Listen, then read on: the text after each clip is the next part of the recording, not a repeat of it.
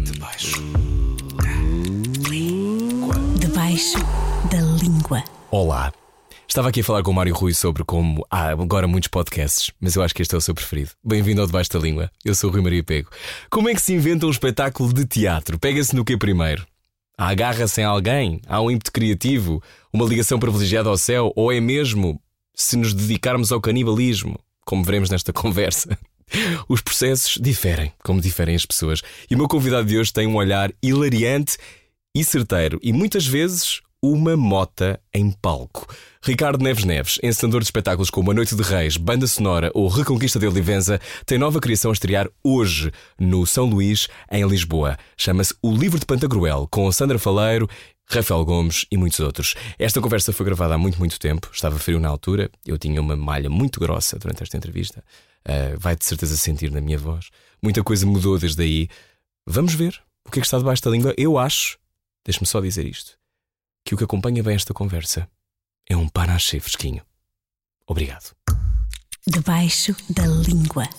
Debaixo da língua hoje com Ricardo Neves Neves, nascido em 85. Uh, Bem-vindo. Merci. Olá, nada, bem-vindo. Uh, vou tentar não falar ao mesmo tempo que tu o tempo todo para não fazermos um jogral sem querer. Não sei bem. se acontecem jograis sem querer. Acontecem jograis sem querer. É muito, muito difícil, mas sabes que há, um, há uma coisa mesmo gira que são aquelas. Uh, eu acho que há assim um género de energia invisível entre os atores quando estão em cena que já nos aconteceu. Eu, eu, quando faço aqueles espetáculos em que as personagens falam ao mesmo tempo, ou são ou há mais do que um ator a fazer a mesma uhum. personagem, já aconteceu duas ou três vezes eles terem brancas ao mesmo tempo. Ah. E quando regressam, trocam as palavras e as palavras que não estão escritas no texto, não foram decoradas, aqueles encontram de improviso são as mesmas. São as mesmas. Não é incrível? Sim. É, é bruxaria. É, é bruxaria. Mas eu também tens um part-time com... Lanças? Lanço. Lanças mesmo? Não. Sabes que eu sou do Algarve, senhoras com conchinhas e com búzios. Neves Neves, sempre com búzios no bolso. Um, Bem-vindo ao Debaixo da Língua, Obrigado. que é uh, o meu novo programa na rádio comercial, que um, onde eu entrevisto pessoas que me interessam e onde eu entrevisto pessoas que, cuja cabeça me fascina e oh. a tua fascina-me. Oh. E, e portanto, primeiro tenho que. Sabes onde é que eu aprendi a fazer este? Oh. Onde? No The Crown. Oh. Oh. Oh. Oh, that was lovely. Sim. Oh. Very clipped. Um, não, não falo bem inglês, mas não. sei fazer. Oh. Mas tens de traduzido em várias línguas. É, algumas sim.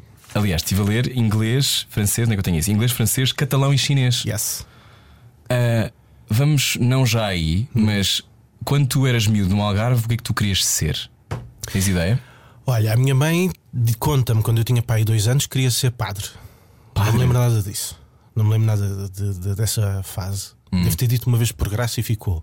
Durante muitos, muitos anos quis ser professor hum. primário, da escola primária. Depois passou para português e história. Depois passou para. Depois quis ser jornalista. Uhum. Depois houve ali uma altura no nono ano em que eu queria muito, os meus, os meus melhores amigos iam todos para ciências e eu não tinha nada dessa inclinação, então forcei-me. Uh, gostava de química, uhum. então forcei-me para, para essa zona da química, mas depois, felizmente, ali há uns meses de decidir, uh, meti juízo na cabeça e fui para humanidades. E tive durante muito tempo a querer ser jornalista. Cheguei a inscrever-me na, na Escola Superior de Comunicação Social, em Benfica. Ainda uhum. tive lá o primeiro dia, porque o, o, o último dia de inscrições era o último dia de setembro e os resultados do conservatório saíam dia 1 de outubro. Portanto, eu ainda tive lá um dia fui para, para chá, essas coisas todas, os batons na cara, blá blá blá. Uhum. No dia de facto seguir... está muito presente no teu trabalho. os batons na cara, essa praxe. Gosto muito das pessoas coloridas na cara. Sim. E depois no dia a seguir uh, saíram os resultados do conservatório. E eu estava na fila para fazer o passe ali no Marquês de Pombal uhum. e uma amiga minha uh, ligou-me a dizer que eu tinha entrado e eu comecei a dizer a toda a gente no, na fila do. Tinha 18 anos, tadinho. Na fila do metro em português e inglês tinha entrado na escola de teatro. tadinho, dá-me pena agora. Mas porquê? Estavas muito feliz. Tava, Mas era uma coisa feliz. que tu. Era o teu maior sonho? Na altura? Era o que tu mais querias? Não, não me lembro se era assim uma coisa que eu quisesse muito, muito, muito, mas sim, queria. Aquilo dava-me muito prazer. Dava-me muito prazer toda, toda a relação de, de, ser ator, escrever. Uh, acho hum. que ainda não sabia bem o que era um encenador, porque, porque eu, quando vim para Lisboa estudar, era muito inculto. Lembro-me de perguntar o que era performance, o que era instalação, e depois os meus colegas todos olharem de lado, apesar de serem sempre muito simpáticos, mas eu, eu não dominava o vocabulário, era muito ingênuo, uhum. muito inculto. Até que me até que percebi esta coisa que agora que eu dou, dou, dou aulas, é uma coisa que eu repito muito, até que eu percebi que a nossa fonte de investigação é aquilo que normalmente as pessoas um, encaram como lazer. Hum. Então, se isto é lazer, se isto me dá prazer e se isto é a minha fonte de trabalho e de, de estudo, então cá vamos nós. Então eu via, imagina, 15 filmes por semana, todos os dias ia ao teatro, porque na altura havia teatro de terça, o que é agora normal, é de quarta a domingo, uhum. na altura era de terça a domingo, o Teatro Nacional e vários teatros, a Cornucópia faziam espetáculos de, de, terça a domingo, o Politeama, a revista, uhum. etc. E eu ia a tudo. Uh, então via teatro de, de terça a domingo. Uh, na altura também havia cinema a partir das 11 da manhã, portanto, aos, aos fins de semana eu tinha aulas de segunda a sexta. Uh, no primeiro ano tinha de terça a sábado. Uhum. E então ia ao, ao, cinema, começava a ver cinema às 11 da manhã, aos fins de semana, ou nos dias em que não tinha aulas. Uh, comecei a fazer coleção de DVDs, comecei a, a, a constituir uma pequena biblioteca, uhum. que, é um, que, é um, que, são dois orgulhos meus, os DVDs e a biblioteca, que tenho em casa. Lia tudo o que apanhava e, e depois comecei mais tarde, comecei a viajar uhum. para ver teatro. Comecei a seguir alguns festivais de teatro e de dança, uh, ir a museus, a galerias, etc. Comecei a crescer um bocadinho. Então inventaste-te. Sim, é, quer dizer, é o que toda a gente faz no, no período de formação. Comecei a formar-me uhum. juntamente com aquilo que ia aprendendo no conservatório, depois comecei a trabalhar juntamente com os ensinadores, também aprendi muita coisa, comecei a conversar que é, uma, que é um sítio onde, onde, se aprende mesmo muito é a conversar, uh, seja a ouvir, seja Desde a explicar alguma Sim. coisa. Pois. um, e comecei a aprender algumas coisas. Uh, primeiro concordava com tudo, depois deixei, depois comecei a não concordar com tudo. É uma Quando é que tiveste uma mudança de pensamento crítico? Não, não, foi, não foi um, não foi um clique. Tô, estás a perceber que eu estou a, a desabotoar os. Eu engordei imenso. Caso não, não vi, não vi. Estás a desabotoar as calças? É, como disseste que isto vai durar uma hora, estou a tirar aqui o cinto. Que é para, uh, que é para respirar, estás à vontade. Queres que eu desligue o ar-condicionado? Não, estou bem. Está bem. bem. pronto.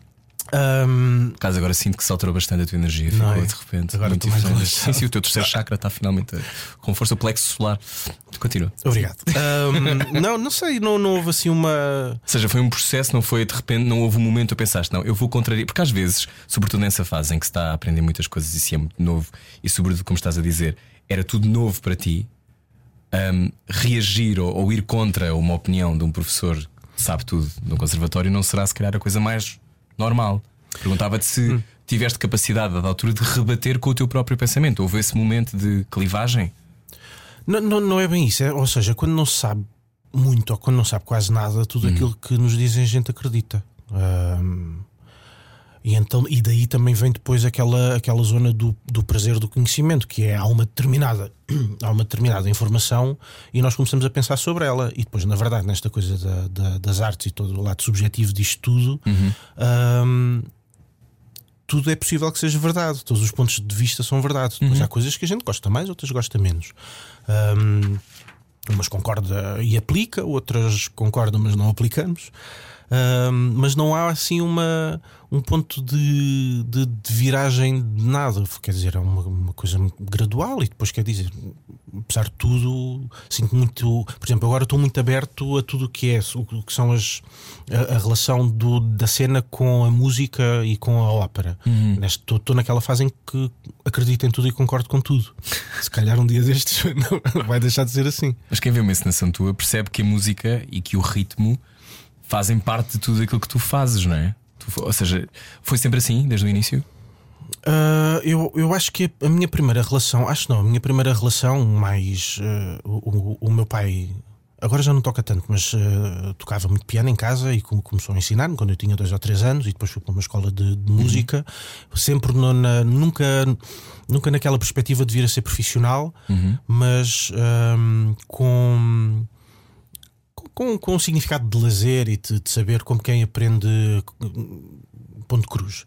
Uh, ou seja, é, é, para fazer em casa, é uma brincadeira, não, não naquele sentido Sim, profissional. Eu, eu fiz lá. muito ponto cruz. Fizeste? fiz muito Por acaso nunca, nunca fiz, mas fazias Mirna, eu adorava. Fiz almofadas para o, tinha um cão. Não sei fazer nada. Fazia-lhe almofadas. Não sei fazer nada, nem sequer sei desenhar uma maçã. Não, eu não sei desenhar nada, é okay. terrível.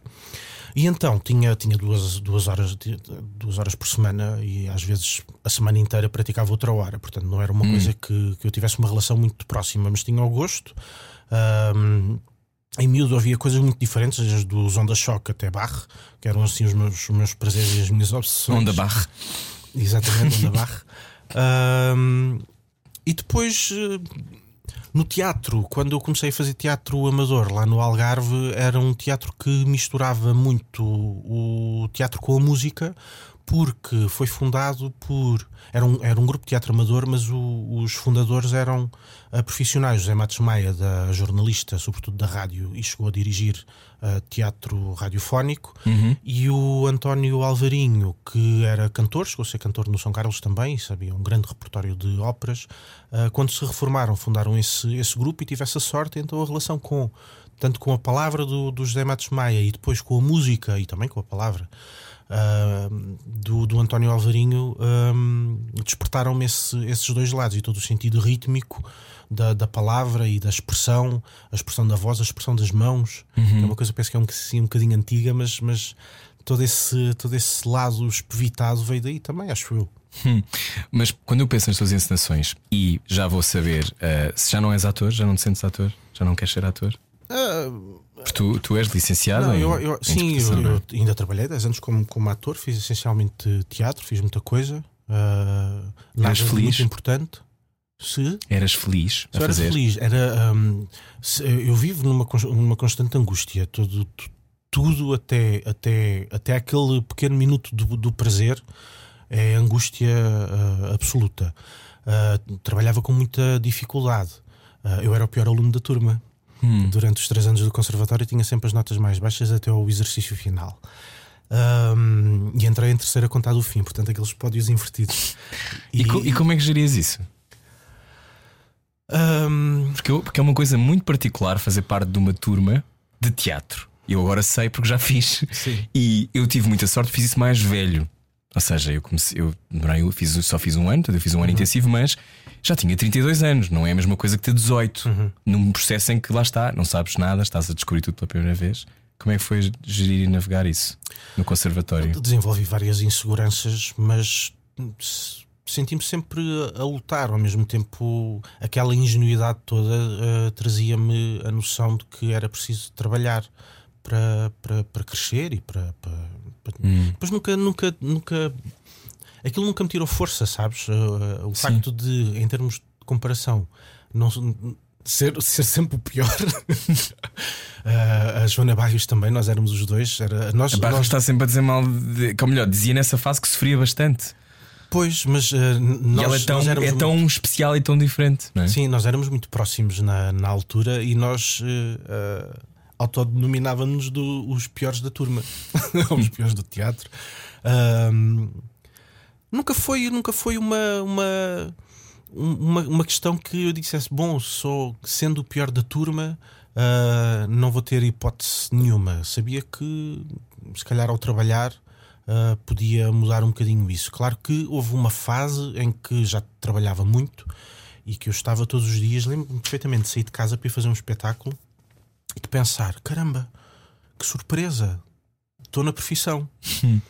Estou uh, inserido na profissão, estou a trabalhar, já fiz umas coisas, tenho outras programadas. E continuam a chamar-me. E, e não estou a enganar. Comigo. Sim. Uh, não é bem o enganar, que oh, isso por acaso era uma coisa. Ah, muitas uh, pessoas têm essa coisa de um síndrome de impostor. De isto... Não, eles enganaram-se. Tem, não, é uma coisa que ainda hoje tenho muito receio quando me convidam para, para agora para encenar. Uh, tenho muito medo de ir estragar a casa de outra pessoa. Mas já uh... colaboraste, quer dizer, eu tinha aqui uma lista enorme de pessoas com quem já trabalhaste e são tipo. Mas todos os espetáculos dezenas, são diferentes. Não é? Uh, isto não é propriamente uma. Porque se eu repito um género de fórmula, não é bom. Se faço qualquer coisa um bocadinho diferente, mas depois não domino e corre mal. Também mas não é tem um que correr problema. mal. Hum? Mas não tem que correr mal para aprendermos qualquer coisa com isso. Há sempre uma fase em que há sempre ali um período, mais ou menos a uma ou duas semanas da estreia, em que eu penso, mas porquê é que me meti nisto? por favor, que aconteça qualquer coisa para, para, para que a estreia seja adiada. Que haja um ah, relâmpago que pegue fogo. Sim, que caia ao teatro. que caia lá de cima. Um, mas, mas, mas qual é, qual é a. Ok, isso, isso eu percebo. Mas depois acontece. E as coisas têm que ser. O problema de uma coisa é o ator que está a sofrer, mas pronto, vai lá, faz. O encenador sofre, mas depois também não pode desaparecer, não é? Podes desaparecer a dada altura quando estreias. Mas, mas no fundo é a tua responsabilidade, tu gerires aquelas pessoas e tu geres elencos grandes. Sim. É, não sei quantas pessoas estão na Noite de Reis. 40? Nós somos no total, no, entre as pessoas que estão no palco, técnicos, equipa de criativos Uhum. e, e construção, etc., nós somos 79. 79! 79 pessoas para a comunicação, produção, etc. É muita gente. Sim. O que é um enorme privilégio, não é? Também. Mas aí, se calhar, há outra vez a ligação com o tal Teatro Amador. Esse, esse, esse grupo de, de, de quarteira foi mesmo importante na minha formação a vários níveis, porque aprendi lá uh, toda a relação que existe de, de, da pessoa que está envolvida nas várias áreas, Uhum. ou seja, a pessoa que escreve e que dirige e que entra como ator e ainda produz. Uhum. Eu comecei a fazer produção lá com 15 ou 16 anos e comunicação. Portanto, eu percebes todas as áreas que, que- que pedem. apesar de ser amador, eh, havia uma, uma relação muito séria com, com, esse, com esse lado. E depois as equipas, era mesmo dos 8 aos 80, em termos de idades, ou, ou se calhar ainda maior a, a- a amplitude, e éramos sempre 40 e tal, 50 e tal. Portanto, se calhar vem daí. E esse foi também o grupo onde eu comecei a ensinar com 19 anos. Ah, Qual foi a sensação de veres uma coisa encenada por ti pela primeira vez?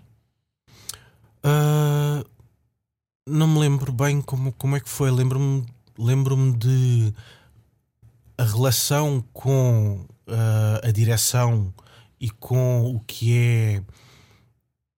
Então agora vamos começar o ensaio, ou seja, aquela, aquela tomada de decisão que é alguém que tem de tomar, e, e- quando tu percebes que, bom, estamos todos a conversar uns com os outros, mas o ensaio que está marcado para as 9 já são 9 e 10, se calhar alguém tem de dizer que isto é para começar e essa pessoa sou eu. Ah, então, olha, vamos começar. Ahm, hoje, sabes que eu, eu- é, muito, é muito raro chorar de tristeza. Eu, eu- eu choro assim nos na- nas últimas, se calhar desde os 16 anos de tristeza, chorei duas vezes, uma coisa do género. Só? Só.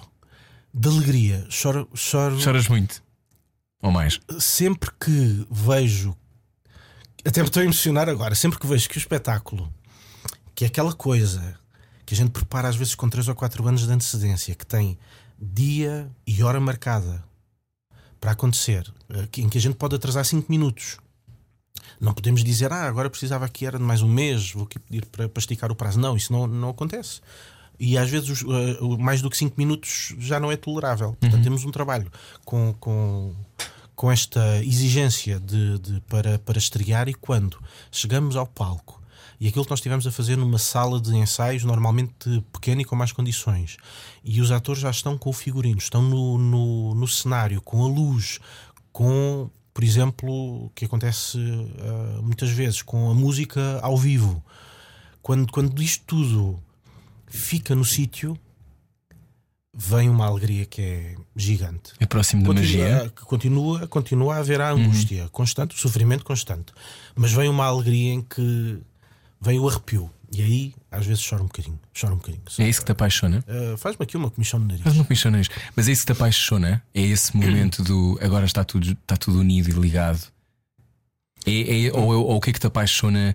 Porque quando depois encenas e não encenas pouco, e ao Teatro do Elétrico, que está a fazer 15 anos, hum, já vou perguntar como é que isso acontece, mas saber que uma encenação está toda e está a acontecer à tua frente, o que te apaixona é o- são os momentos iniciais da preparação desse universo? Ou é tudo? Ou é quando acabou? Qual- há um momento especial que te apaixona? O que é que te move para fazer? Olha, quando, por exemplo, eu vejo que há pessoas na plateia que não me conhecem de lado nenhum e que estão a rir de uma coisa que eu, juntamente com a equipa, criámos, isso é muito engraçado. É uma sensação mesmo boa. Que é, estas pessoas querem lá saber, nem sabem o que é um encenador. E às vezes perguntam-me. Há, uns Como é tempos que houve uma- explicas? O que é? A, a- a forma mais fácil é dizer é como o realizador do, do, Do teatro. Uhum. É, mas é no teatro, exatamente. Há uns tempos houve uma jornalista a propósito do- da, de uma ópera para miúdos que fiz com o Martim Sousa Tavares e com a Ana Lázaro. O Martim fez a música, a Ana escreveu do Mar? o libreto. Não, a- o Anel do Unicórnio. Ah, o Anel do Unicórnio. Sim. E então foi uma entrevista ah, Sim. Com a gente os três e, e então ah, ela deixou-me para, o- para o fim, até, até para, para cumprir a ordem do trabalho, em que primeiro veio o, o libreto da Ana Lázaro, depois a música do Martim, e quando chegou a pergunta ah, sobre o encenador, Então, Ricardo Neves Neves é encenador, como é que é fazer cenários? e, e- mas não é a primeira vez que um jornalista me pergunta, faz-me perguntas sobre cenários, porque Mas tu que um cenários, é um facto, cenários algo- às vezes apocalípticos. do que está a acontecer. Sim, Mas não é a mesma coisa. e ali comecei a desconversar. Pois, claro, acontece. Hum, então a paixão. Ou seja, eu, eu acho que o que estavas a dizer, quando de repente está tudo montado e as coisas estão todas alinhadas e há aquele. vai acontecer, para mim é próximo da magia. Também da incontinência, mas são as duas coisas que me dão de mão dada, a magia e a incontinência. E portanto eu sinto sempre que vou morrer, mas que é a melhor coisa do mundo. Tu sentes isso como encenador? É Mais do que como ator sentias? Ou é, ou por exemplo, não, não, é, nem sequer tem nada a ver Depende. a situação? O, o- o trabalho, o trabalho de ator era um bocadinho diferente, porque apesar de eu saber que tinha o meu papel dentro Uhum. de um espetáculo, ah, a relação de responsabilidade é, é, é muito, é muito diferente. E então, ensinar em companhia própria ainda, ainda há um trabalho de, de relação com o resto da equipe e das outras áreas que, que é maior. Ah, é assim um género de sensação de precipício quando, quando nós saltamos com aquelas cordas todas à cintura Bungee jumping? que é horrível, se corre mal é a morte, se corre bem é um calafrio bom. Ah, sim, é muitas vezes essa, essa a sensação. E depois, claro que ponho os pés na terra e sei que isto é um exagero, porque não há nada, não é, não é essa luz tão divina, nem sequer é a morte, porque isto quando corre mal ninguém morre, quando corre mal não, quando corre mal não é, não é fatal. Ah, apesar de todos os dias podermos morrer um bocadinho, ahm, porque, porque mexe com todo o nosso sistema. E e na, na zona da- da alegria também há essa. Sabes que eu, eu sinto mais alívio quando, quando as coisas correm bem do que alegria. Ah, é. E depois, passado 10 minutos, já estou a pensar no próximo. Sabes que, por exemplo, este, este espetáculo de estreou e a minha cabeça estava na lua. Eu praticamente nem vi a estre- a estreia do, do, do espetáculo. Estava a pensar noutra coisa qualquer. Porque já tínhamos tido a experiência com. com nós fizemos dois ensaios abertos, um para escolas e colegas mais próximos, e depois fizemos um ensaio solidário. E como já tínhamos tido nesses dois dias 800 e tal pessoas, ou 900 pessoas, já os- o, o espetáculo já tinha tido aquela experiência do contacto com o público, é aquele elemento fundamental no- nos espetáculos, quando foi a estreia. Pá, tenho poucas memórias do que aconteceu. Eu só, eu só imaginava, era o pânico, por exemplo, no caso da, da personagem que o, que o Ruben faz do, do bobo, o meu pânico seria: será que eu vou apanhar, ou vou conseguir ter a moeda no sítio do som que eles me estão a pedir? Plim! Aquela coisa. Ou seja, quando é que os teus espetáculos normalmente são tão intricados e têm tantos detalhes que um detalhe fora do sítio deixa- deixa-te desconfortável e sem dormir? Ou lidas bem quando largas os espetáculos, os espetáculos deixam de ser teus e já não estás preocupado com isso? Ou. Ou sofres? O, o erro uh, salta aos olhos de uma forma mais evidente do que quando as coisas estão certas. É quando, quando nós estamos. Eu faço muitas, muitas comparações com, com comida e culinária, porque, porque mexe com muita coisa. Mexe a culinária, mexe com a questão do gosto, mexe, mexe com, com a questão da criatividade. Uh, então encont- en- conseguimos encontrar muitos paralelos. Um, mas é aquela coisa em que tu estás a comer um prato que tem vários condimentos e de repente há ali um- um, um alimento qualquer que está estragado. E tu, e tu esse é o que tu percebes. O resto até podes estar a conversar e às tantas nem estás bem a saborear aquilo. Sim. Estás-te a esquecer Mas aquelas estás natas são tão E azedas. de repente, exatamente, e de repente há qualquer coisa azeda que não, não, não está certo e aquilo é que te, é que te faz parar. E no, no- nos espetáculos é isso: é quando, quando tudo corre livremente e, e de forma certa, é como é, como a chuva, é como o rio, está a correr, está a acontecer, e está tudo certo. Quando de repente chove um sapo, não está certo, e aí tu paras, É, e aí engasgas-te. A relação que existe com isso é, é natural que nos espetáculos aconteçam erros, porque é um espetáculo ao vivo e é feito por pessoas, não são robôs, não é um software que está ali a correr, não, Não é é uma inteligência artificial ainda. gravada, como, como no cinema, que se coloca, e mesmo assim, ah, quando existe a fita, ela pode partir e parar. Ahm, no, no teatro não é assim, é um espetáculo que acontece ao vivo e o erro, o erro é, é comum e acontece em todos os espetáculos vários erros, Há uns mais perceptíveis, outros ahm, mais discretos, mas acontecem sempre. Não é uma coisa que, que eu diga que é fatal. Fico aborrecido quando pode ser resultado de falta de, de- de trabalho. Aí, aí fico, fico aborrecido, mas não é comum acontecer, é, é muito raro. Hum. Muito raro. Um, 15 anos de teatro do elétrico. Uhum. Um, é muito tempo já. Ou não? Não, passou, passou a, a correr, até porque. Epá, é, é, ainda não pensei muito sobre isto, estou a pensar agora. Parece que nunca estou com os pés no presente. Porque, por exemplo, a- a- a- eu acho que trabalho mais na perspectiva do futuro e a fazer balanços sobre o passado do que realmente sobre o dia de hoje. Hum. Um, porque é uma coisa que é muito necessária, seja o espetáculo, a preparação do espetáculo. Daqui a um mês e meio estamos em Coimbra a fazer, a fazer o espetáculo. Ah, disse que dia era. Não faz mal. As pessoas sabem que é gravado. Pronto, ainda bem. Estás hoje em Coimbra. Então, hoje em Coimbra, dia 14 Já de estiveste abril, em Coimbra. Já estivemos há, há quatro anos em Coimbra, dia 14 de abril de 2023. Agora estamos nessa, nessa preparação e. e Estou muito mais atento ao, a esse espetáculo de 14 de Abril do que ao espetáculo que vai acontecer daqui a umas horas ali no Trindade.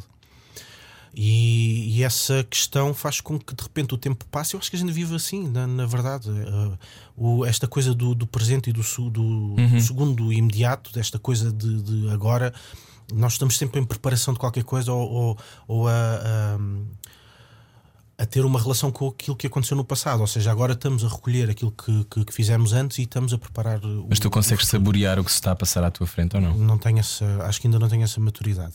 Não? Não. Ah, gostava de, de- de ter. Ah, Aconteceu-me meia dúzia de vezes, por exemplo, ah, ter o prazer de uma digressão. ahm, foi na Alice no País das Maravilhas, em que também fizemos uma, uma digressão. O espetáculo estreou em 2018, fez digressão em 2019. Ah, e como ia estar para aí cinco meses sem encenar. Cinco meses, à volta disso. E, ah, O espetáculo estreou em, em dezembro, fez a dicção em janeiro e fevereiro e depois eu só ia pegar em março. Não, tive um mês estar um mês e meio sem fazer nada. Portanto, como tive um mês e meio só a acompanhar aquela Sim. dicção, aquilo soube-me bem. Soube-me bem o estar em cena, soube-me bem o, aquela relação. Sim. soube-me bem aquela relação. Quando estamos em digressão, mas ao mesmo tempo já estou nos e-mails, nos telefonemas, Sim. ou a escrever, ou a investigar, a coproduções com, Ah, ah, com artistas chineses, não é? Ou, Com por exemplo, também, sim, taiwaneses. Taiwaneses. artistas tai- taiwanesas. é importante dizer que a Taiwan é que não é da China, tens toda a razão. Muito importante, Porque é sim. muito diferente. Ahm, há pouco falávamos das línguas em que já foste traduzido.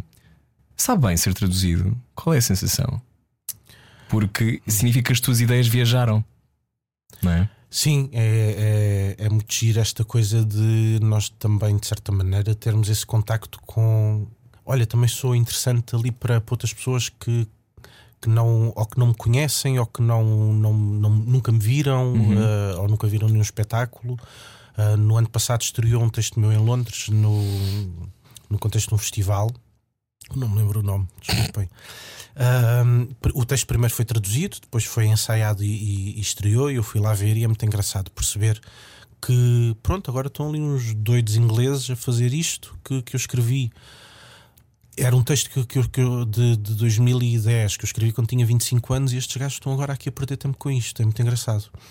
Ah, ou também quando, quando também fiz um- um- uma, uma peça que que antes de, de eu a encenar estreou na, na Catalunha, em, em Barcelona, também foi traduzido para catalão. É engraçado ouvir noutra língua. Estás pós, estás pós, lá estás.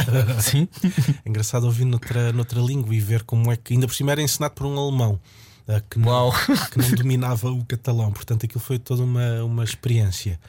Ahm, mas depois, ao mesmo tempo, é um contacto que eu tenho em que recebo um e-mail a dizer que, tá, que, vai, que vai ser traduzido e eu digo bom, muito obrigado. Depois vou lá ver, estou lá, vou a duas horas no ensaio, o espetáculo dura uma hora, ou seja, o meu contacto é muito curto com isso. Portanto, não é uma coisa que eu diga que faz parte da minha vida de uma forma Faz muito presente. Sim, mas por exemplo, muito do que tu fazes tem a ver com a maneira como nós nos rimos do que nos acontece ou do que nos aconteceu. Uhum. Reconquista de Olivenza, hilariante. Tu- a tu twist na Noite de Reis, que já dizia um texto muito engraçado, é hilariante. Uhum. A comédia para ti é uma coisa que eu acho que tu adoras, não é? Diria sem, sem saber, mas acho que sim. Nós rimos todas das mesmas coisas. Quando vês, por exemplo, essas adaptações, ficas, ai, não perceberam nada que eu queria dizer aqui. Eu estou mesmo a falar de um frango que existe. sei lá, qualquer coisa, não sei. Ou seja, se se o humor e se a comédia, obviamente que as pessoas se riem de coisas diferentes e têm sentidos de humor diferentes, mas há coisas que são universais para ti, porque quer dizer, no, na Reconquista de Olivenza era um dragão do Dragon Ball que aparecia, não é? É, Era, era ali Não era aquela. Nossa Senhora. Sim, era aqu- aquela história. apareceu mais tarde, era aquela história da, da Reconquista de Olivença. Era uma, uma misturada de, da história de Portugal com, ah, com, com, com várias outras personagens da, de, de videojogos e de, de animação. E foi, foi um, um exercício livre de. Isto começou porque eu fui dar uma volta a Malta e vi ah, em Lavaleta vi que havia assim umas bandeiras medievais na, na rua e pensei, ah, que engraçado, aquelas lutas em que eles faziam de cavalo, andavam lá com, com os espetos uns com os outros. Pá, gostava de fazer um espetáculo em que eles lutassem uns com os outros. Pois era, já não me lembrava. Pois tinha, no teu, no teu Reconquista. Exatamente, então eles, eles, eles lutavam uns com os outros, então sei lá, a relação depois com o videojogo, ou seja, a única vez que eu lutei na vida foi em videojogos, nunca, lutei na vida, na vida real, então acho que foi o raciocínio foi esse, foi essa, essa ligação. Se nós rimos todos do mesmo, não, nós temos uh, a, a relação com a comédia tem a ver com as nossas referências que que são cada vez mais partilhadas, porque nós andamos todos a ver uh, Netflix, etc., uh, seja onde estivermos, portanto, as nossas referências começam a ser cada vez mais partilhadas. Depois, se todos uh, olhamos para a mesma graça, ou para a mesma informação, ou para, ou para o mesmo conteúdo, de maneira igual, também não, porque para além dessas referências nós podemos ter uma interpretação diferente. Ou seja, eu não sei se na Noite de Reis, que nós estamos a- a- agora a apresentar, está a ter a mesma relação com o público que teve em 1601, eh, quando foi a estreia absoluta. Não, não li nenhuma notícia da. da Não, não leste. Não Não, não. Não, mas é, que, mas é, por exemplo, obviamente que é muito diferente. Eu acho que tem muita graça porque se eu for ver a quantidade de obras que já ensinaste de outras pessoas, de outros autores, Sidney o Lewis Carroll, Edgar Albee, Carl Valentin, ah, sei lá, são muitos, Martin Crimp, um, e fazeres isso, mas ainda não tinhas feito Shakespeare ou já? Não. Não. Porquê? Fiz, fiz como aluno no, no conservatório. Porquê? Ensinar Shakespeare é a mesma coisa que meter as mãos no forno e gritar, não é? Ah, Ou ou não? a hipótese de, de- de gritar. não sei, ou seja, eu- os clássicos metem medo por várias razões. Porque são, são obras que são muito conhecidas, Ah, há muita gente que conhece e conhece muito bem. E eu não, não conheço, não fiz o estudo específico em Shakespeare ou naquela obra, portanto é muito fácil de falhar, enganar-me e ser detectado. Ahm, portanto, há esse, há esse medo e depois toda a relação do que é a obra clássica, aquele género de objeto de museu intocável.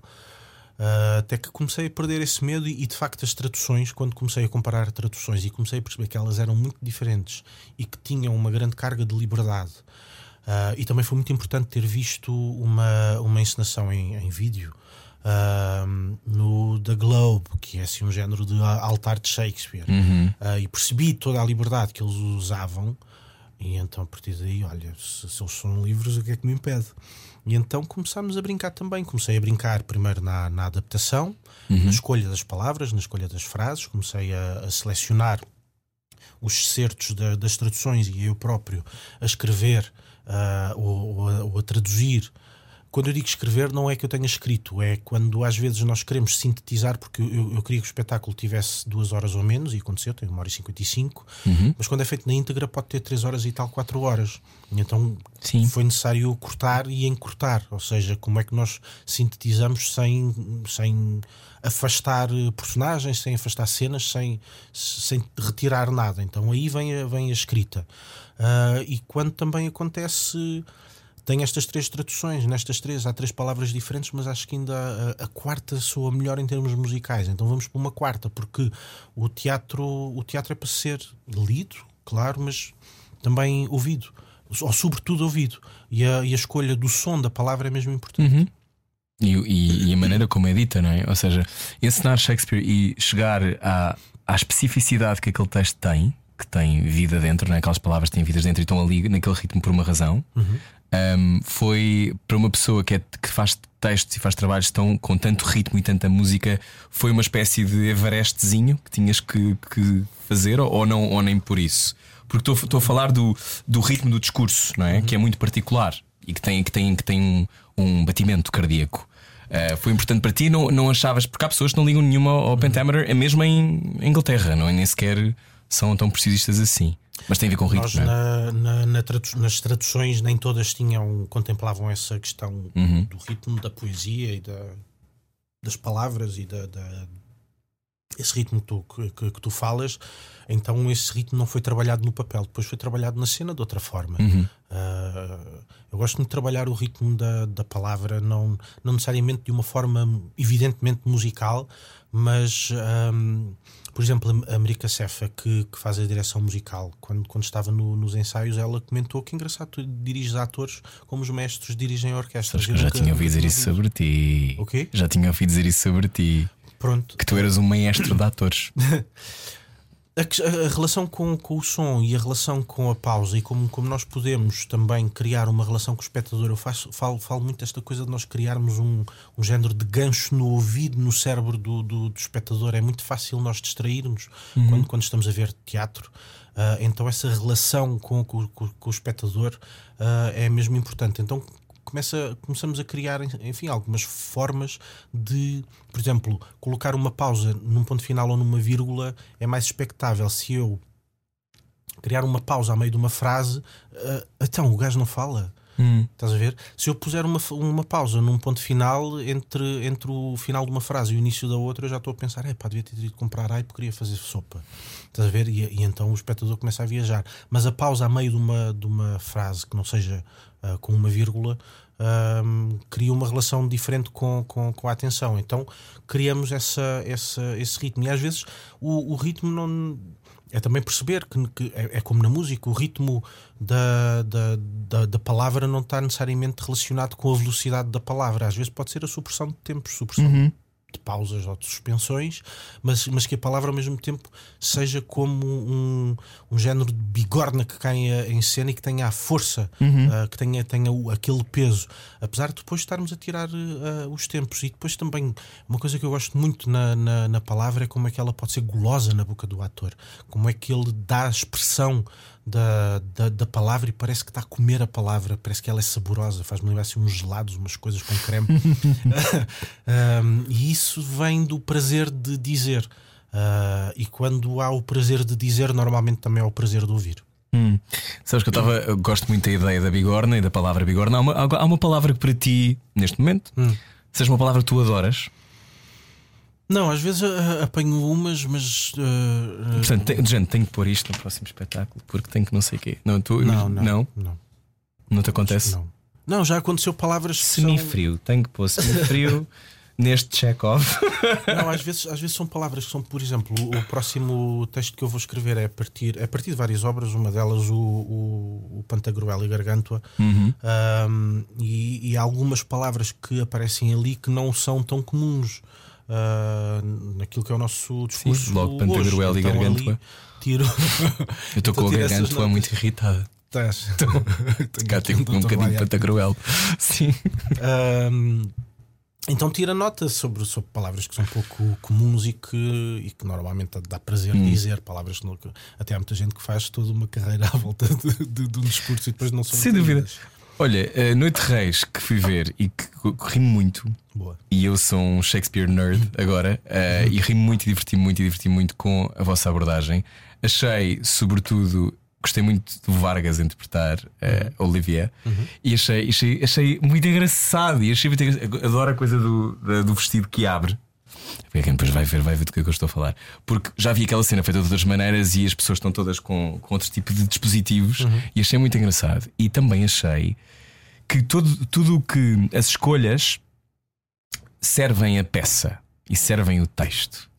E isso divertiu muito e divertiu muito o ritmo que naquelas peças podem ser lendas. Uhum.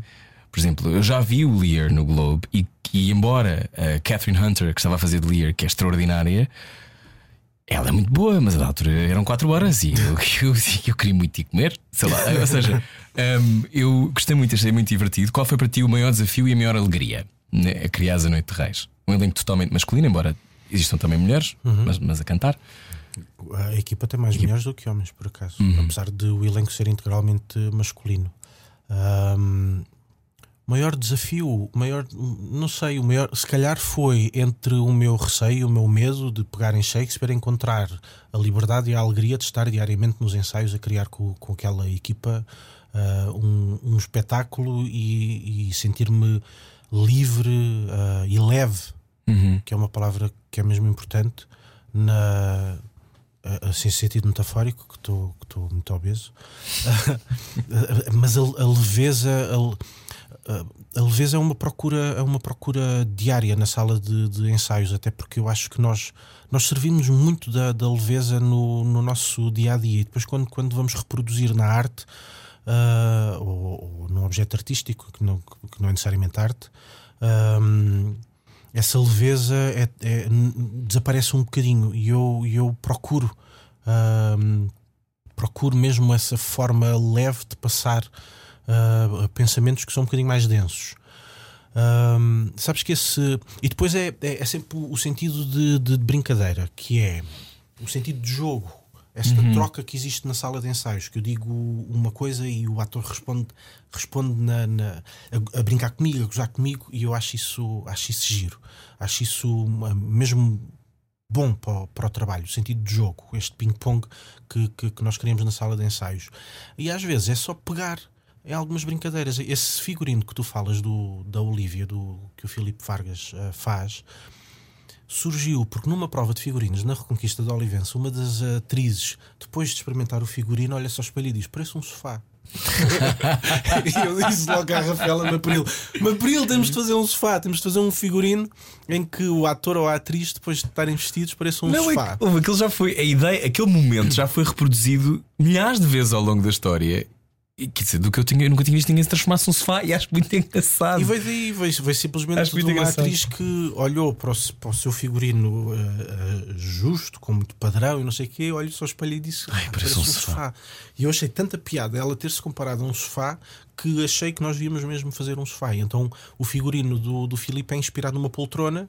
Uh, até depois fazemos uma brincadeira e essa brincadeira surge porque, porque essa atriz, dois anos, três anos antes, eh, fez essa brincadeira com, com o sofá e depois aquela, aquele véu. O véu que, que, normalmente é usado é um tecido que se coloca em cima da, da cabeça uhum. e que está para a cara. Uh, nós colocamos aquelas portinhas que é como, como quem diz, estou dentro do armário que é mais uma, uma brincadeira sobre o homoerotismo que eu acho que está presente no, no texto e é só, um, é só uh, desfazer. Eu não reparei em homoerotismo nenhum nesta peça. Não, não já havia. Houve uma, já houve uma pessoa que me, que me, ligou agora a dar a sua opinião, foi ver um, uma pessoa importante do, do, pensador que escreve, etc. Gostei muito do seu espetáculo, gostei mesmo, acho que é um, um espetáculo muito bom, mas era preciso ser tão bicha. e era? Ou não? Não. Não era preciso ser, não era preciso ser bicha sequer, não era preciso nada. Os espetáculos, na, quando, quando nós avançamos para um espetáculo, não há nada que seja preciso. Não é, nem sequer é preciso a gente fazer os espetáculos, quem é, quem é que exige? Não era preciso que aquele espetáculo sequer existisse. Depois, quando nós começamos a tomar algumas decisões, hum, avança num determinado sentido. Sim, mas é, mas é, é uma escolha e é e it's, it's super fun. não é? E, há, e há uma coisa, mas, mas poderiam, não teria que ser, mas também há outras maneiras de fazer aquela peça, não é? Há outras maneiras de fazer aquele texto, Sim, há outras maneiras foi. de fazer esta mesa. Tipo, há, há mil maneiras de fazer tudo, não é? Sim, Achas que em Portugal peça... é difícil isso? Ter um olhar que seja um, livre? Não, acho que não. Achas que não? Não. Um... Não temos todos muitas opiniões uns sobre os outros. Temos todas, temos todas e todos muitas opiniões uns sobre os outros um, mas não sinto que nada seja uma imposição. Eu acho que. que... Sentes-te livre a criar? Sinto-me livre, sinto a pressão também, a, a, a pressão da opinião, a, a, pressão do, do que é o, o, pensamento atual, o que é a moral atual, o, o, o que são os objetivos uhum. uh, da arte e, ou o que, o que é encarado como os objetivos da arte, ou o que se fala sobre o que é a função da arte, que é uma coisa que, que eu digo quando perguntam para que é que serve o teatro, eu digo que não serve para nada. Portanto, nesse, eu sinto-me livre. Claro que depois, dentro dessa liberdade, cá vamos nós, então digam lá qual é o tabefe que vou levar hoje. Portanto, é possível que isso aconteça. Portanto, da mesma forma que eu sou livre a criar um espetáculo, depois as outras pessoas são hum. livres, livres de olhar para esse espetáculo e de ser uma opinião. E eu tenho que lidar com ela da mesma forma que as pessoas lidaram com o espetáculo. Hum. Qual hum, há pouco que choraste, que choras pouco, hum. mas choras de alegria. Uhum. Com que espetáculo é que choraste mais? De alegria. Já tens tantos eh, que. Quer dizer, eu já vi Banda vários. sonora. Banda sonora era tão bonito. Banda sonora foi um, foi um espetáculo muito especial. muito Explicando, duro. explicando para quem não viu, banda sonora, se puderes explicar mais ou menos. Banda Sonora foi um espetáculo que começou a ser construído em 2017, quando conheci o Filipe Raposo em Paris, precisamente quando estava a fazer aquele espetáculo com as artistas taiwanesas. Ah, Conheci-o conheci lá, nós estávamos lá a fazer. Ele estava a fazer um espetáculo, estava a fazer outro.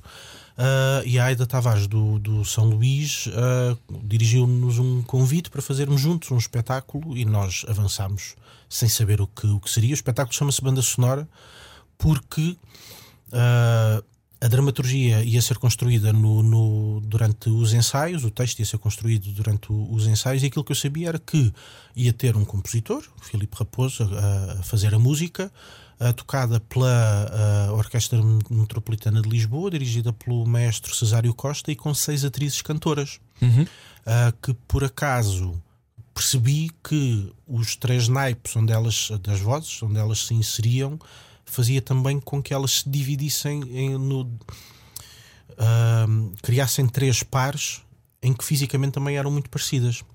A partir daí comecei a criar a ideia de gêmeas, ah, não necessariamente siamesas, mas de gêmeas, ou a ideia de divisão de personagem por duas vozes, duas atrizes, e comecei a desenvolver o texto para aí. O facto de ter escrito durante os ensaios fez com que depois o espetáculo fosse que- era de muito difícil execução, porque as músicas eram muito difíceis e o facto de falarem sempre em coro, com a mesma tónica, a mesma cadência, a mesma duração da palavra, das pausas, o mesmo desenho ah, musical da, da voz falada e depois ah, as das próprias músicas. Foi um trabalho muito duro para, para ah, as atrizes, porque é, porque é um trabalho feito de memória. Ahm, Mas muito bem executado. quando, quando ele depois. Sim, Fiquei de boca aberta. São excelentes. Quando, Quando o vi. espetáculo depois estreia com um cenário onde nós tínhamos 900 euros para fazer o cenário e, e nós conseguimos fazer aquele cenário de árvores de 9 metros de Tinhas altura, 900 euros para fazer aquele cenário?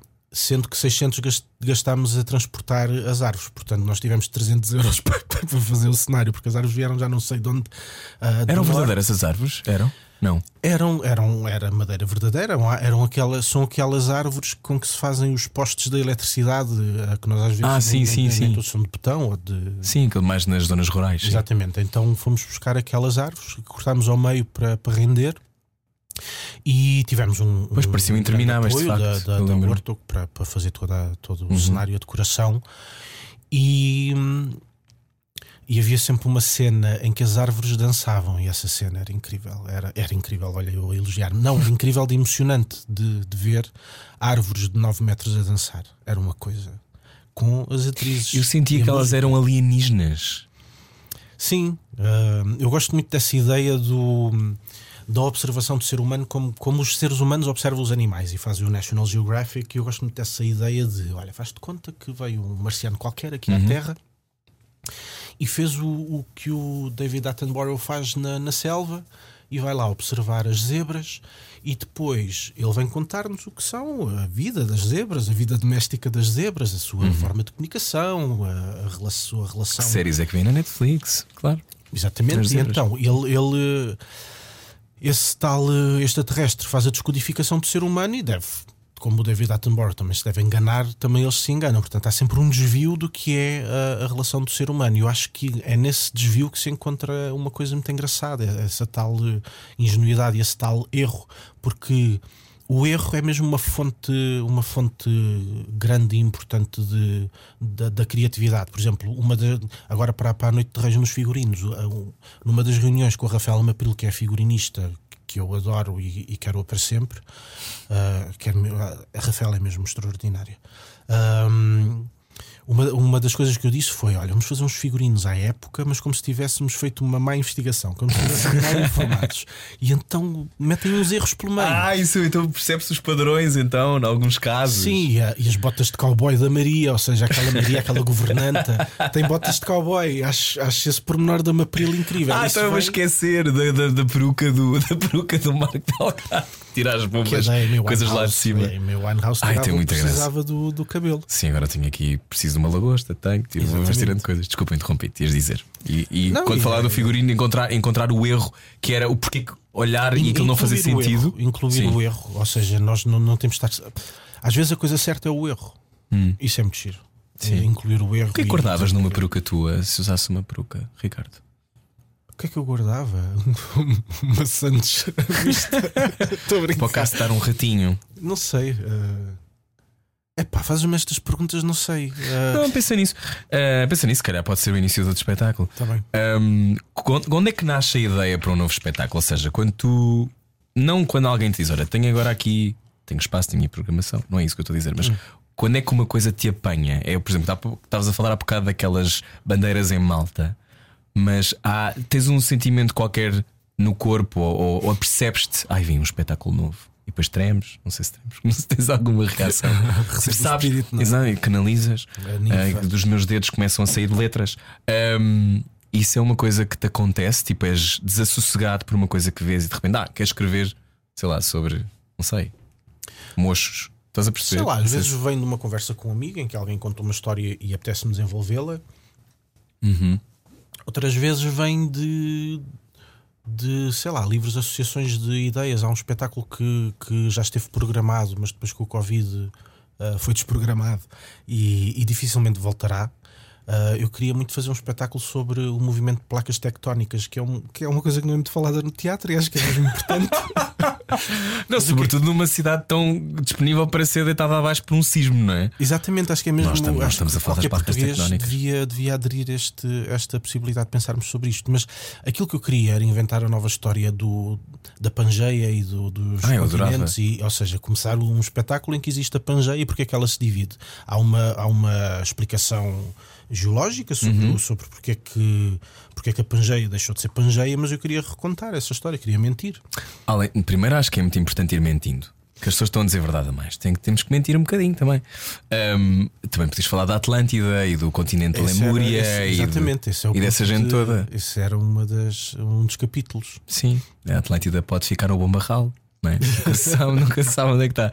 Ahm, o que é que te faz rir mais?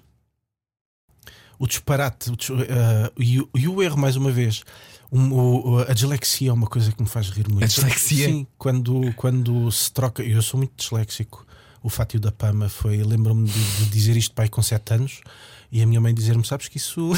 dislexia. E, e aí eu fiquei um bocadinho mais sério.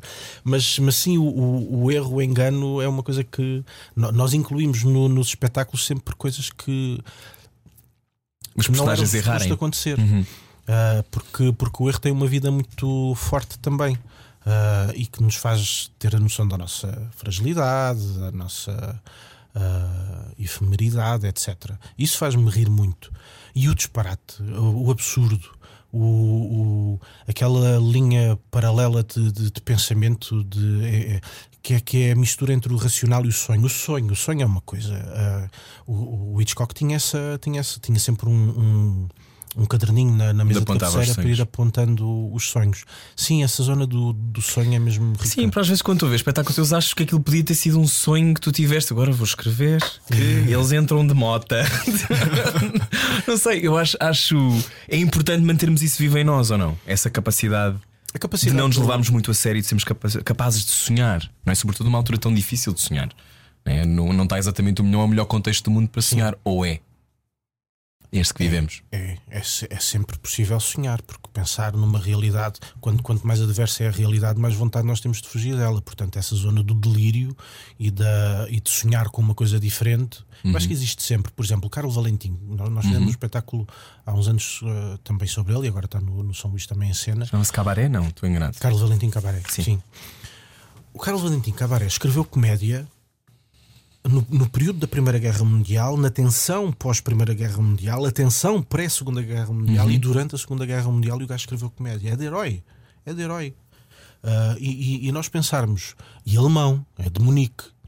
Nós pensarmos que uma pessoa é capaz de criar comédia e criar e, e viver uma vida inteira a produzir comédia. Ele escrevia, encenava, entrava como ator, cantava no período mais crítico dos últimos séculos do que é a história daquela zona do, do mundo. E, e consegue criar comédia e leveza com todos os complexos uh, que, e complexidade daquele período. Mas é, é, é, muito engraçado tu perceberes que o que as pessoas criam e, e, e, e, e toda esta luz floresce no meio da maior treva. Um, e o, o, delírio é a mesma coisa. O João Mota um, usa uma expressão que eu adoro, que é quando o artista se perde. Quando nós nos perdemos, sem ser pelo álcool e, e, e pela pastilha debaixo da língua, quando, quando nós nos perdemos, um, nasce sempre qualquer coisa esquisita. E essa coisa esquisita pode ser muito gira e pode ser uma forma nova de pensar sobre pensamentos velhos. Uh, pensar coisas que, que, até banais, mas olhar para essas coisas de maneira diferente. Depois nós levarmos demasiado a sério. Eu, eu, eu, não sou daqueles que acham que o, o, o, teatro é fundamental, é muito importante, até porque há muita gente que nunca foi ao teatro e vive feliz e plena, mesmo sem essa necessidade. Eu acho que o teatro só é preciso depois de nós o conhecermos, as artes em, em, em geral. E essa tal função do, do, do teatro, às vezes, o resultado é que pode afastar mais do que aproximar o espectador. Quando, quando, é como nós, quando gritamos muito uma necessidade nossa, parece que o ouvido de outra pessoa fecha. Quando nós explicamos que pode ser assim, hum. se calhar de uma forma menos hum, uh, volumosa e às vezes subentendida, se calhar tem o um resultado em que aproxima mais. Não tenho uh, certeza de nada disso. Não, nem, nós nunca temos a certeza de tudo, é? nem, nem de nada, a maior parte do tempo. Uh, Perguntava-te se estamos com incapacidade de procurar símbolos. Ou seja, este é um tempo, muitas uhum. vezes, em que as pessoas procuram um realismo exacerbado uhum. das coisas. Um, há muitas pessoas que se queixam, pessoas que ambos conhecemos e outras pessoas uhum. que, que acham, por exemplo, que o Netflix está a matar a Netflix com esta necessidade da linguagem ser toda muito parecida, uhum. que também os nossos cérebros ficam todos muito parecidos e, portanto, a nossa capacidade de intuir outras uhum. linguagens e entender outras linguagens se perde. E se sentes que isto também é verdade, ou seja, se sentes que estamos com alguma dificuldade de procurar o símbolo e a fábula, eu acho que nós precisamos de fábulas para uhum. sobreviver. Uh, portanto, eu, eu por acaso acho que o teatro é fundamental, mas, calhar, mas, mas percebo o que queres dizer quando Uh, só, só precisamos dele depois de o conhecermos, não é? Uhum. Se calhar a mesma coisa com Wi-Fi, se calhar se tiveres também não precisas. Mas naquela lógica de uh, se, se, estamos com. Se, se, pode haver esta se a morte das fábulas também é a morte da imaginação e é a morte da uhum. nossa capacidade de nos vermos. O que é que achas? É uma longa pergunta, Sim, desculpa. Eu estou de acordo com, essa, com, esse, com esse ponto de vista de que nós, nós estamos a ter uma relação muito imediata e até superficial com as coisas que ouvimos, em que parece que desaprendemos. Uh, em, às vezes, quando acontece, até pode ser excessivo, mas o, o ler nas entrelinhas é uma coisa muito importante hum. para nós percebermos o outro, porque aquilo que nós dizemos nunca é absoluto. Porque Faz o subtexto, nós... não é? Sim. Uhum. Às vezes nós dizemos uma coisa da boca para fora e os olhos dizem outra. Uh, às vezes coisas entre, entre países também. O, entender a, a, política e entender o próximo passo. Um, o, o, símbolo, a metáfora, a entrelinha, o subtexto, o, eu acho que isso são coisas, são coisas importantes e são coisas que existem porque existe a humanidade. Se nós dispensarmos parte da humanidade, deixamos de a entender. Se nós tivermos um, um, um pensamento só para o óbvio, para o imediato, imediato e para o, para, para o superficial, uh, deixamos de realmente nos, nos entendermos, porque nós somos mais complexos do que isso. Uh, uhum. E depois, ainda por cima, a linguagem é muito falível. Aquilo que, que eu digo de uma maneira é entendida por ti de outra. E das e, milhares de pessoas que ouvirem esta conversa de outra. Exatamente. E depois ainda há outra coisa que é aquilo que nós dizemos vive mais tempo na memória do que. Eu digo uma coisa que dura 20 segundos uhum. e na memória dura mais do que os 20 segundos. Só que passado dois dias, aqueles 20 segundos já existem ainda de uma outra maneira. Uhum. É importante, o, o, literal não é, não é. pode ser perigoso. Muito. Um, no outro dia falava com outra, com outra convidada sobre o facto, ela adora, aliás, tem uma tese de doutoramento sobre o rasto e o vestígio. E eu dizia, e ela dizia: os fósseis do futuro como ela dizia, é, é tudo isto, não é? A nossa presença digital, etc. Um, e eu dizia que se calhar era importante e era fixe haver um véu do esquecimento, não é? Que tu carravas num botão e, e desaparecias. Ou esquecias-te, não é? Aquela ideia de que nas, nas vidas passadas, tu, quando, se calhar para quem acredita nas vidas passadas, tu reencarnas, mas esqueces. Uhum. Portanto, não saberias lidar com as atrocidades que cometeste ou com as alegrias que viveste. Perguntava-te se, por exemplo, eu adoro coisas que são em direto. E adoro o teatro também por acontecer ali uhum. e não se replicar no tempo. Um, gostavas de voltar a esse tempo em que as coisas não perduram eternamente? Ou achas que também faz sentido que as coisas fiquem para sempre? Esta conversa uhum. ficará disponível para sempre, à partida, se não apagarmos dos nossos servidores.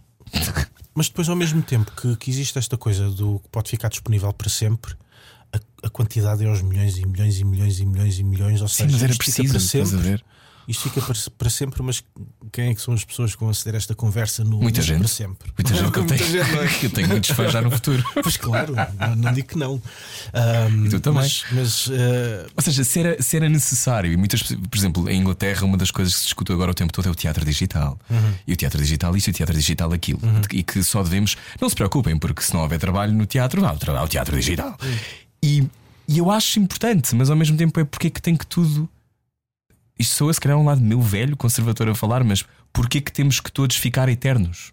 Mas, mas eu, eu, ao mesmo tempo não é isso que eu tenho mais presente, não. sobretudo na zona da, da profissão, porque aquilo que nós trabalhamos é uma arte efêmera, basta tu perceberes que, por exemplo, uh, se, imagina, comparamos teatro com, com a arquitetura. Uhum. Um edifício existe e pode ser visitado durante séculos, uhum. à partida, se não for destruído por muito tempo que um, que um espetáculo fique em cena, uh, normalmente fica dias. Uhum. Por exemplo, nós agora em Lisboa fazemos, acho que são 47 espetáculos, são 47 dias que, que esta obra vive em Lisboa. Uhum. Qual é, o, qual é o, o, edifício que vive 47 dias? Não existe, ficam, ficam muito mais tempo. Uhum. Não ficam dias, ficam anos, décadas, séculos. Por exemplo, portanto, a relação que, que, que eu tenho com, com a profissão é de que isto tudo passa. Depois há um bocadinho da profissão que fica através das fotografias, de algumas uh, uh, reportagens, artigos, os livros da, das peças que são publicados. Uhum. Isso é um, é um pedacinho, são umas células do, do espetáculo que ficam. Uh, mas o espetáculo em si fica na memória, e depois, quando toda a gente que, que tiver visto o espetáculo esquecer ou morrer, o espetáculo desaparece uhum. para sempre. Uh, portanto, eu não tenho essa relação. no fundo, é esperar que as pessoas morram, não é? Também. Sim, durante o espetáculo. Este é, este é um tempo também, sim, também era fixe. Este é um tempo, não era nada. Este era um tempo em que também há uma expectativa que os espetáculos sejam tudo e que os textos sejam tudo. Epá, isso agora foi. Não estava preparado para isso. Que sejam tudo, não. Não, no sentido em que eu não, eu não concordo com isso. Uhum. Eu acho que nada tem que ser tudo e uhum. hoje pode só ser. Eu hoje quero falar sobre este telefone e vamos falar sobre este telefone. Pode ser uma hora e meia falar sobre este telefone. Um, sobretudo nas questões da identidade, muitas uhum. vezes as pessoas acham que, neste momento em particular, depois de tantas conversas que têm acontecido no palco em Portugal, uhum. sendo que uh, eu estava mais distrito, não estava cá, um, sentiste essa pressão a fazer a noite de reis de que tinhas que, tinhas que representar todas as maneiras de ser, tendo um elenco totalmente masculino. Uhum. O, o, a relação com isso de, de tudo é precisamente o facto de eu saber que não tenho, porque não sou o único encenador, não, esta não é a única companhia. Nem este nem sequer é o único espetáculo que está naquele teatro, quanto mais na cidade, ou no uhum. país, ou, ou, no mundo. Uhum. Por eu saber que não sou o único, nós não somos os únicos, sei que não tenho de fazer tudo com todos e falar sobre tudo o que existe. Uhum. E, e, todas as expressões de ser, todas as entidades étnico-raciais, etc. Todas todos os conteúdos, uh, não, não, não tem que ser tudo ao mesmo tempo, sobre todos. Uh, portanto, pode-se falar sobre uma coisa, duas ou três de cada vez, uhum. uh, e com estes. Como tu disseste, nós fazemos agora 15 anos. Nestes 15 anos já fizemos uns 30 ou 40 espetáculos. Uh, que são muitos pontos de vista diferentes, que englobam muitas realidades diferentes. Este, exatamente. Este espetáculo, que só tem o elenco masculino, tem esta duração destes 4 meses no meio destes 40 espetáculos. O Banda Sonora era um elenco totalmente feminino uhum. que teve aquela duração dentro desses 40 espetáculos durante aqueles 4 meses. Uhum. O próximo espetáculo é outra coisa, a seguir, o seguinte outro. A, a, a relação que existe com esta coisa de parece que é absoluto a relação com este elenco. Não, este elenco é provisório, como o espetáculo é provisório e tudo é provisório. Claro que dentro dessas questões do provisório, depois vêm as questões mais sérias que têm a ver com, a representatividade, a representatividade e com a, a possibilidade de, das pessoas terem ou não uh, acesso a trabalho. Uhum. E isso, claro, que, que, que, sou obviamente sensível uh, a isso. Uhum. E claro, e é visível que sim. Uh, mas é um tempo em que estas perguntas surgem todas ao mesmo tempo. Eu acho que surgem todas de uma forma quase metralhadora uhum. e não tivemos ainda tempo de pensar. Uh, não sei, digo eu. Um, qual é a tua grande ambição para os próximos tempos? A minha grande ambição. Comer uma mousse com chocolate, na, não? Não, na vida gostava muito de ter um teatro em frente ao mar. Era? Adorava, é pá, sim. Gostava mesmo. Mas, mas no Algarve ou numa zona sim, qualquer do mundo? E que eu fosse a pé, de, de casa para o teatro, e que tivesse uns cães e uns gatos. Uh, e que sabes que uma vez nós ensaiamos um espetáculo uh, em quarteira com, com o apoio da Câmara de Lolé durante o mês de agosto e setembro. Hum. Uh, e então nós ensaiávamos de manhã, depois íamos para a praia e depois voltávamos para o. Epá, e fui mesmo feliz nesse, nesse período. A curto prazo, sim, pode ser uma, uma mousse de chocolate. Há umas muito boas com abacate. Ah, é? Não é, Parece que não engordam tanto ou que ah, não é? fazem tanto mal. O meu pai Tudo faz mal. Tudo faz mal, não é? Tudo faz mal. Falar faz mal, estar vivo faz mal, respirar faz mal. Mas não faz mal ouvir este programa, nem ver os espetáculos do Teatro do Elétrico. Uh, depois da Noite de Reis, o que é que acontece? Noite de Reis vai andar. Eu não sei quando é que este programa irá para o ar. Olá a todos, não faço ideia do que é que se passa na minha própria vida. Mas um, ehm, Noite Reis vai andar em digressão pelo país, não é? Coimbra. Sim, já só temos duas datas. Temos 14 de abril em Coimbra e 9 e 10 de setembro em Lolé, no Cine Teatro Loletano. Ah, okay. Em Coimbra vai ser no Convento de São Francisco, uhum. que é um, que é um sítio gigantesco, tem mil e tal lugares. Portanto, vai ser assim Uau. um desafio grande. Temos Sim. de lançar aí o, o espetáculo para aquela plateia gigante. Um, e, e, em Lolé, que é o nosso grande parceiro, o Cine Teatro Loletano é um grande parceiro do, uhum. do Teatro do Elétrico, onde nós apresentamos todos os nossos espetáculos, todos os espetáculos que, que o Teatro Elétrico faz estreia uh, com, em coprodução com o Cine Teatro e com o apoio sustentado da Câmara Municipal de Lolé. A seguir, estamos, nós estamos agora a preparar um espetáculo para miúdos que se chama Orquestra, não é de Fellini, é um, é um espetáculo que nós fazemos com atores que são músicos, que tocam instrumentos e que, e que fizeram a sua formação também como, uhum. como atores. Vamos fazer um espetáculo para, para escolas, para miúdos, uh, com, com, com textos, com, com músicas de compositores e libretistas que trabalharam também para o público infantil-juvenil. E depois, estou agora a preparar com o Filipe Raposo o próximo espetáculo para o São Luís, que estreia em julho, que é o livro de Pantagruel também com a Orquestra Metropolitana de Lisboa e vai ser sobre canibalismo e a transformação do, ser, do corpo do ser humano. Uhum. Uh, canibalismo é, é, uma coisa que de facto não se fala o suficiente. À exceção do Army Hammer, que, que, falou bastante. Já viste esse documentário House of Hammer? Já comecei a ver. Vi tudo. Viste? Gostaste? Vi. Adorei. Sim? Sim. Uh, e quero ver aquele filme com o Chalamet, que, ele, que também acho que tem o Mark Wallace, uhum. Rylance, aliás, um, que também tem a ver com o canibalismo. Mesmo quando se começa, uhum. nunca mais se para. É como teatro, não é? É como eu, já estou brincando. Ricardo Neves Neves, muito obrigado por teres obrigado. vindo. Gostei muito. Olha, não me disseste o que, é que está debaixo da língua. É o quê? Não disseste? O que é que tens debaixo da língua? Tens alguma coisa? Isso, isso é para responder é. metaforicamente? Não, podes responder o que, o que te vier à cabeça. Mas faz do programa. tão, tão difíceis. Isto é difícil. O que é que eu tenho debaixo da, da língua para dizer? Sim.